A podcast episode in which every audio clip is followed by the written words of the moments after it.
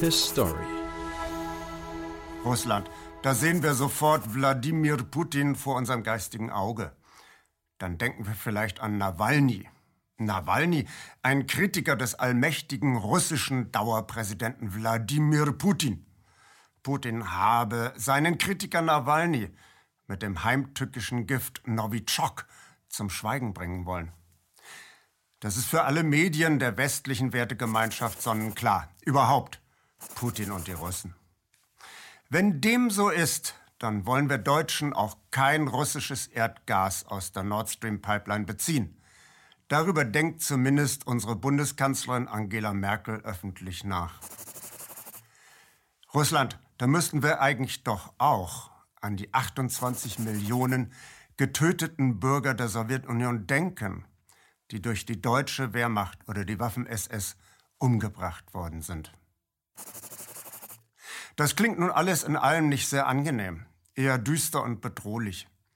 Wenn wir an Russland denken, dann denken wir an Kriege, an Konflikte und Spannungen. Unsere Beziehungen mit Russland waren schon immer negativ eingefärbt. Stimmt das denn überhaupt? War das immer so? Schauen wir uns ein bisschen in der Geschichte der deutsch-russischen Beziehungen um. Dann sehen wir, Phasen gegenseitigen Misstrauens wurden immer wieder abgelöst von Phasen großen gegenseitigen Vertrauens und einer sehr engen, ja sogar intimen Zusammenarbeit zwischen Deutschland und Russland. Phasen, in denen Deutsche und Russen fast alles miteinander geteilt haben. Deswegen machen wir jetzt einen kleinen Streifzug durch die wechselhafte Geschichte der deutsch-russischen Beziehung. In vergangenen Jahrhunderten gab es keine Nationalstaaten in unserem Sinne und auch keine klaren Grenzziehungen und auch keine Trennung nach Völkern. Deutsche, Polen, Russen oder Slowaken lebten munter durchmischt in territorialen Flickenteppichen. Nicht ohne Konflikte, aber ohne gewaltsame Auseinandersetzungen. Im Großen und Ganzen friedlich. Die Zeit der ethnischen Säuberung lag noch in der Zukunft. In einem großen Raum innerhalb Europas und Asiens konnten sich Händler oder sonstige Reisende frei von Ost nach West und von West nach Ost hin und her bewegen. Es gab keine Mauer und auch keine Trennung in politische, verfeindete Blöcke. So war traditionell der Austausch zwischen Deutschland und Russland überaus rege. Die Zarin Katharina die Große zum Beispiel stammte aus Deutschland.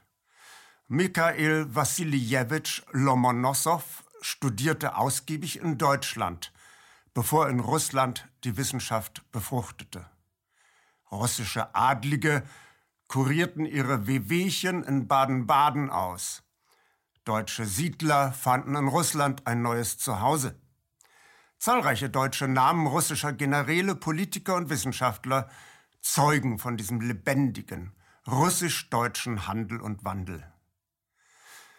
Wir gehen nach London, und zwar im Jahre 1904. Der überaus einflussreiche englische Gelehrte Halford Mackinder denkt über die Zukunftsperspektiven des britischen Weltreichs nach. Bislang war das britische Empire Herrscher der Welt. Großbritannien stützte sich auf seine übermächtige Marine. Nun stellt Mackinder aber fest, Eisenbahn und das neuartige Automobil können ab jetzt das Binnenland erschließen. Da können nun aber die Binnenländer ihre eigenen Rohstoffe viel besser abbauen und auf den Markt bringen als bisher. Damit entstehen der unangefochtenen Seemacht Großbritannien ganz neue Konkurrenten. England möchte auch gerne die neuen Rohstoffpotenziale in Russland und China für sich selber nutzen. Wenn aber die Binnenländer die Rohstoffe für sich selber nutzen, dann werden die Binnenländer automatisch auch immer mächtiger. Mackinder warnt seine Landsleute. Wenn sich jemals Deutschland und Russland zusammentun mit dem deutschen Ingenieurwissen und den gigantischen russischen Rohstoffen, dann können England und die USA einpacken. Und Mackinder fordert, ein solches deutsch-russisches Bündnis muss auf jeden Fall verhindert werden. Da muss auf dem europäischen Festland ein Verbündeter gefunden werden, der für Großbritannien die Rohstoffe auf dem eurasischen Superkontinent sicherstellt. Das kann Frankreich sein, es kann aber auch irgendein anderer westeuropäischer Staat sein. Doch zunächst machte der Genius der Geschichte den klugen Plänen von Mackinder und seinen englischen Mitstreitern einen fetten Strich durch die Rechnung. Denn im Jahre 1917 wurde aus dem russischen Reich der Zaren ziemlich schnell die kommunistische Sowjetunion. Das hatten ausgerechnet zwei erzreaktionäre deutsche Generäle auf dem Gewissen. Denn der Erste Weltkrieg, der 1914 mit so viel Schwung begonnen hatte, fraß sich in den nordfranzösischen Schützengräben fest. Neben der Westfront mit englischen und französischen Feinden hatten die kaiserlichen deutschen Streitkräfte noch einen kostspieligen Krieg gegen Russland im Rücken. Das Sagen hatten in Deutschland in jenen Tagen die beiden militärischen Oberbefehlshaber General Paul von Hindenburg und dessen graue Eminenz General Erich Ludendorff. Im Frühjahr 1917 löste eine liberaldemokratische Regierung das Zarenregime ab. Jedoch dachten Kerensky und die anderen neuen russischen Führer gar nicht daran, den Krieg gegen Deutschland zu beenden.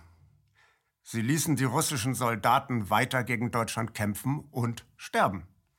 Hindenburg und Ludendorff ließen daraufhin den bis dahin ziemlich unbedeutenden russischen Sozialdemokraten Wladimir Ilyich Ulyanov, der sich selber Lenin nannte, in dessen kärglicher Dachkammer im Züricher Exil ausgraben. Hindenburg und Ludendorff statteten Lenin mit mächtig viel Geld aus. Sie steckten ihn in einen verschlossenen Sonderzug von Zürich über Deutschland und Skandinavien und ließen ihn schließlich in Petrograd, das gerade eben noch St. Petersburg hieß, aussteigen. Mit den üppigen deutschen Geldspenden gelang es Lenin sodann, im Handumdrehen zur bekanntesten Figur in der russischen Politik aufzusteigen. Mit dem Sturm auf das zaristische Winterpalais im Oktober 1917 putschten sich Lenins Bolschewisten an die Macht. Lenin beendete sofort den Krieg gegen Deutschland. Hindenburgs Streitkräfte konnten nun alle Mannschaften an die Westfront schicken. Was allerdings nichts mehr einbrachte, denn mittlerweile waren die frischen, ausgeruhten Soldaten der Vereinigten Staaten von Amerika auf den westeuropäischen Kriegsschauplätzen aufmarschiert. Wir alle wissen, der Erste Weltkrieg von 1914 bis 1918 hat die Spielkarten der Geopolitik ganz neu gemischt. Deutschland wurde von einer Koalition der Staaten Großbritannien, USA und Frankreich gänzlich niedergerungen. Aus dem russischen Zarenreich war die Sowjetunion hervorgegangen. Deutschland und die Sowjetunion wurden geächtet und aus der Völkergemeinschaft für einige Zeit ausgeschlossen. Was lag also näher, als dass die beiden Paria-Staaten Deutschland und die Sowjetunion sich zusammentun? Genau das geschah denn auch. Die Kontakte zu den Bolschewisten waren ja schon vom Generalsgespann Hindenburg und Ludendorff hergestellt worden. Und so verwundert es überhaupt nicht, wenn bereits im Jahr 1920 der Chef der Reichswehr, Hans von Seeckt, alles andere übrigens als ein Kommunistenfreund, ganz offen sagt, Zitat, nur im festen Anschluss an Großrussland hat Deutschland die Aussicht auf Wiedergewinnung seiner Weltmachtstellung. England und Frankreich fürchten den Zusammenschluss der beiden Landmächte und suchen ihn mit allen Mitteln zu hindern. Also ist er von uns mit allen Kräften anzustreben. Und wenn Deutschland sich auf Russlands Seite stellt, so ist es selbst unbesieglich, denn andere Mächte werden dann immer Rücksicht auf Deutschland nehmen müssen weil sie Russland nicht unbeachtet lassen können. Zitat Ende. Das sahen übrigens Deutschlands Konzernlenker ganz genauso.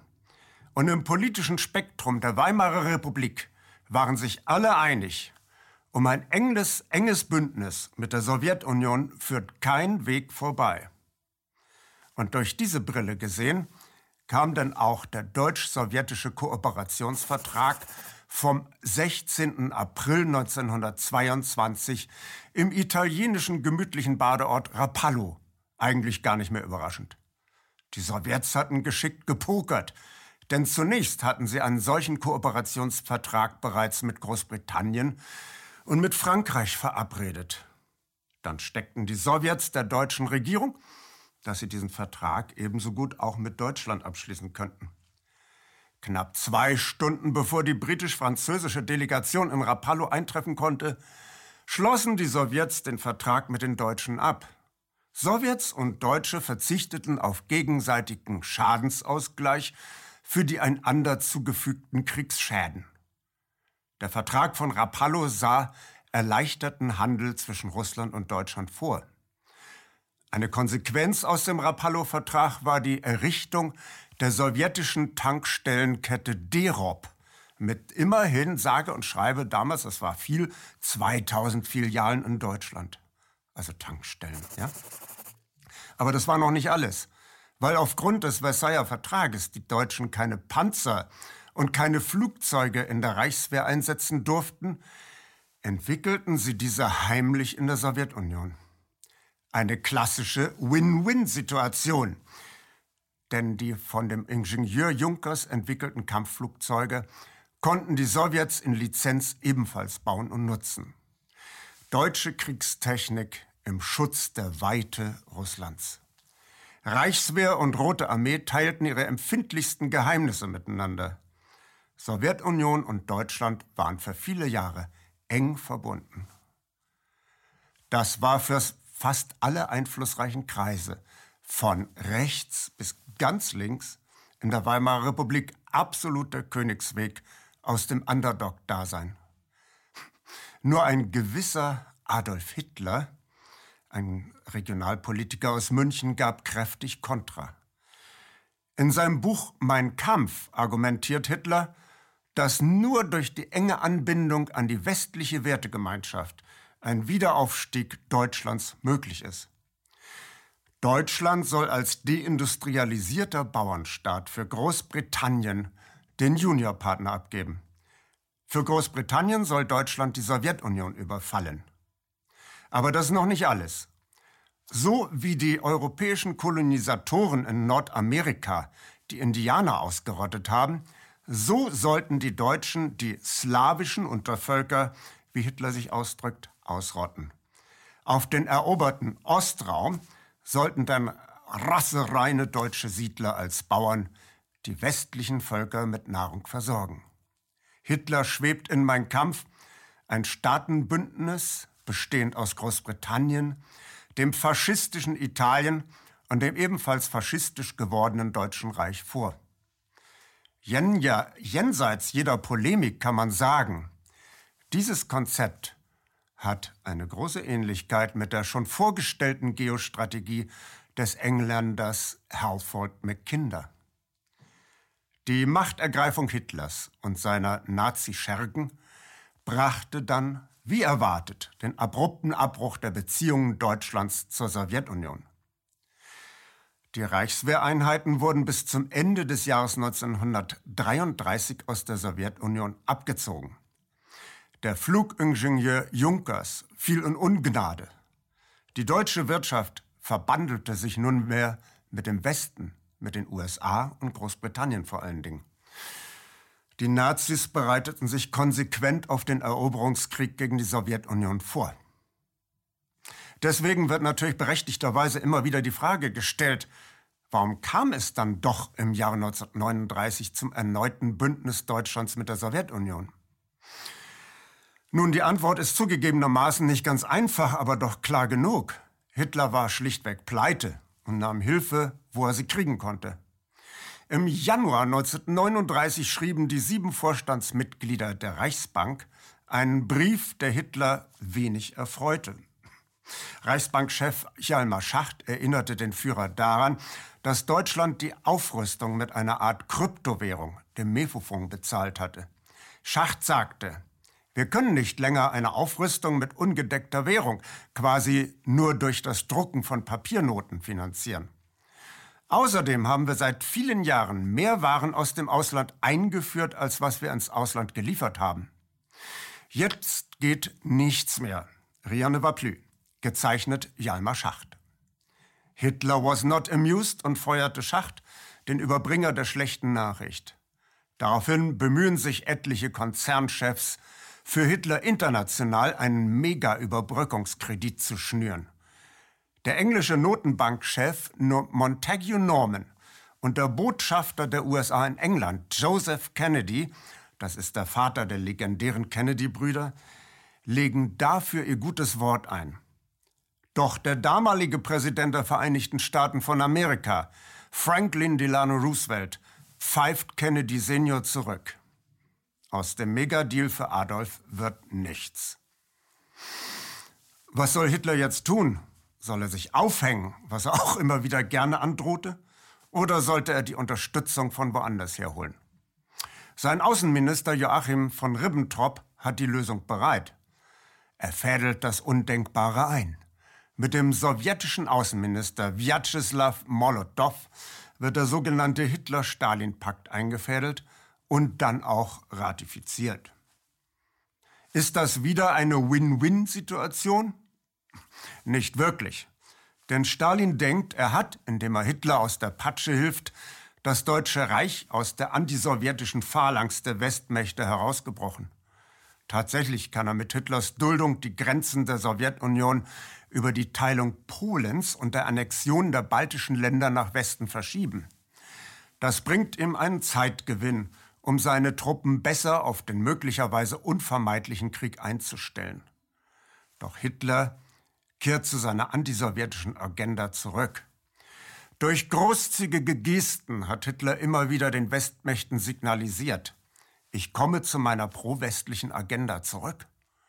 So verordnet er beispielsweise im berühmten Haltebefehl von Dünkirchen, seinen Panzerverbänden stehen zu bleiben. Damit ermöglicht Hitler den insgesamt 330.000 britischen und französischen Soldaten, die in Dünkirchen eingekesselt waren, ungehindert nach England über den Kanal abzuziehen.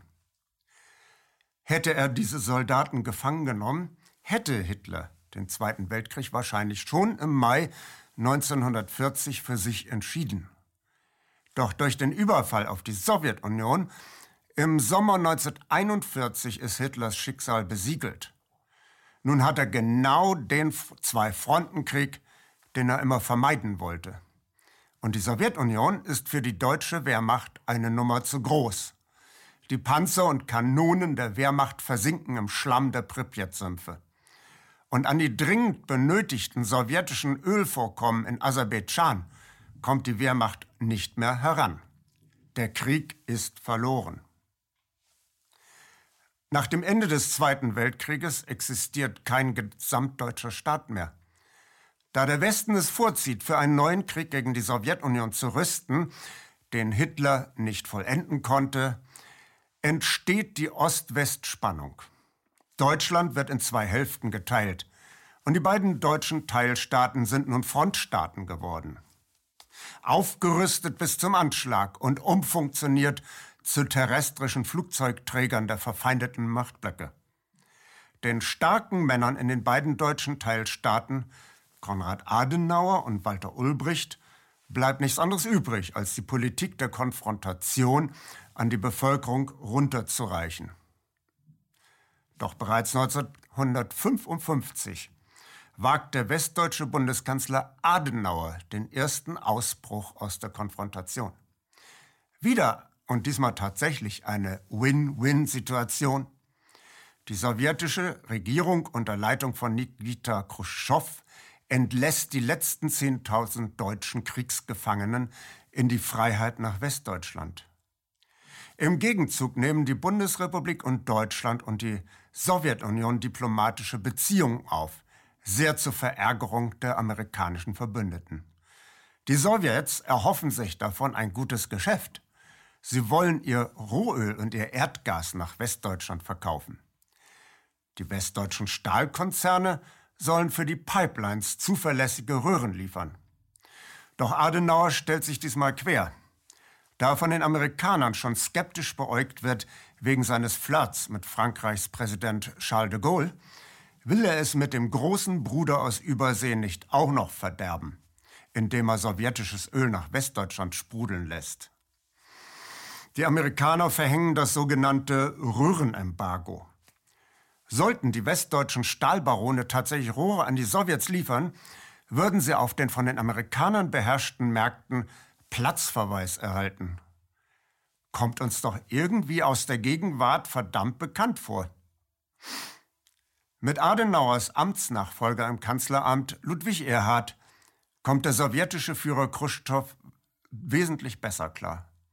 Khrushchev schickt seinen Schwiegersohn Atschubey zu Erhard. Im informellen Gespräch soll Atschubey dem deutschen Bundeskanzler ein delikates Angebot unterbreiten. Tausche DDR gegen westdeutsche Entwicklungshilfe. Die Westdeutschen sollen in der Sowjetunion vor allem der schwächelnden Chemieindustrie mit modernster Technik unter die Arme greifen. Eine aufgepeppte sowjetische chemische Industrie könnte so vor allem die Landwirtschaft mit optimierten Düngemitteln versorgen. Das würde bessere Ernten bringen. Bislang hatte die Sowjetunion immer noch Weizen aus den USA und aus Kanada importieren müssen und war auf diese Weise de facto von den USA jederzeit erpressbar. Die Amerikaner könnten die Sowjets buchstäblich aushungern. Aus dem sowjetisch-deutschen Deal wäre höchstwahrscheinlich etwas geworden. Denn die deutschen Unternehmer und auch viele äh, Politiker sind ganz entzückt. Die deutsche Wiedervereinigung scheint im Jahr 1964 Realität zu werden. Der deutschen Wirtschaft würden traumhafte neue Geschäftsaussichten im Osten in den Schoß fallen. Doch aus dem Deal wurde nichts. Da hat doch der einflussreiche Wall Street-Banker Averell Harriman schon im Frühjahr 1964 in der Presse orakelt, Khrushchev würde im Herbst desselben Jahres gestürzt. An seine Stelle würde dann als Regierungschef Alexei Kosygin treten. Neuer Parteichef würde dann Leonid Brezhnev. Nun, was für ein Zufall! Im Oktober des Jahres 1964 wird Nikita Khrushchev tatsächlich gestürzt. Leonid Brezhnev wird neuer Chef der Kommunistischen Partei. Und der neue Regierungschef Alexei Kosygin unterrichtet in seiner ersten Amtshandlung eine amerikanische Wall Street-Delegation über die Grundzüge der Politik der neuen Sowjetregierung. Geführt wird die Wall Street-Delegation übrigens von einem gewissen Mr. Averell Harriman. Aus dem Khrushchev-Erhard-Deal wird nichts. Nun, 20 Jahre später wiederholt sich genau diese Konstellation Natürlich mit anderen Akteuren. Dieselbe Konstellation heißt, biete DDR gegen Entwicklungshilfe. Es handelt sich nämlich um den Generalsekretär der KPDSU, Mikhail Gorbatschow, der dem deutschen Bundeskanzler Helmut Kohl dieses delikate Angebot macht. Gorbatschow ist im Jahr 1985 endlich Führer einer maroden, verschuldeten und überalterten Sowjetunion geworden. Leonid Brezhnev hatte Khrushchevs Reformpolitik nämlich nicht weitergeführt. Das Land war in eine Agonie gefallen. Militärisch hat die Sowjetunion dem Westen jetzt rein gar nichts mehr entgegenzusetzen. Und die sowjetischen Waren will auch niemand mehr kaufen. Nur noch Rohstoffe können die Sowjets in den Westen verkaufen und das obendrein noch zu immer weiter fallenden Verkaufserlösen. Um eine Hungersnot und blankes Massenelend zu vermeiden, muss Gorbatschow die sowjetischen Goldreserven verscherbeln. Gorbatschow ist klar, er muss sich von allen Außenposten, die nur Geld kosten, schnellstmöglich trennen. Und sogar die DDR wurde in den letzten Jahren nur noch von der Sowjetunion bezuschusst. Die Sowjetunion muss gesund geschrumpft werden. Das ist der einzige Weg zur Rettung. Bundeskanzler Kohl hatte Gorbatschow zuvor völlig unzutreffend als neuen Goebbels verunglimpft. Doch die gemeinsamen Interessen führen die beiden Männer dann doch zusammen. Kohl lässt die Gelegenheit, als Kanzler der deutschen Wiedervereinigung in die Geschichtsbücher einzugehen, nicht verstreichen. Kohl und Gorbatschow treffen sich beim Lagerfeuer in Gorbatschows Datscha im Ural. Zugegen sind auch die beiden Außenminister Eduard Shevardnadze und Hans-Dietrich Genscher. Gorbatschow wird konkret. Ihm fehlen, 35 Milliarden Dollar, um aus der Klemme zu gelangen. Kohl und Genscher sind nicht abgeneigt. Die vier Männer werden sich handelseinig. Gorbatschow entlässt die DDR aus der sowjetischen Kontrolle. Dafür besorgen Kohl und Genscher den Sowjets die benötigten Milliarden. Alle vier Männer denken über den Tag hinaus. Deutschland, nun wieder vereint, wird mit der Sowjetunion eng zusammenarbeiten. Deutschland bekommt den Zugang zu Rohstoffen. Im Gegenzug soll die Sowjetunion das Geld und das Know-how der Westdeutschen bekommen. Wenn das wahr geworden wäre, dann wäre das genau die ultimative Verwirklichung der Schreckensvisionen des englischen Geopolitikers Halford Mackinder. Wir erinnern uns, vor der er im Jahre 1904 so eindringlich gewarnt hatte. Doch aus diesem Deal wird nun auch wieder nichts. Denn der Präsident der Russischen Föderation, Boris Jelzin, trifft sich währenddessen heimlich mit dem Präsidenten der sowjetischen Teilrepubliken Ukraine und Weißrussland in einer entlegenen Waldhütte. Die drei Männer erklären die Sowjetunion kurzerhand für aufgelöst. Da Gorbatschow durch einen dilettantischen Putschversuch einiger fossiler Altstalinisten geschwächt ist, kann er dem illegalen Manöver von Jelzin nichts entgegensetzen. Die schwachen neuen ex-sowjetischen Republiken werden jetzt die fette Beute US-amerikanischer Investoren. Die deutsch-russisch-sowjetische Option ist damit einstweilen wieder einmal vom Tisch.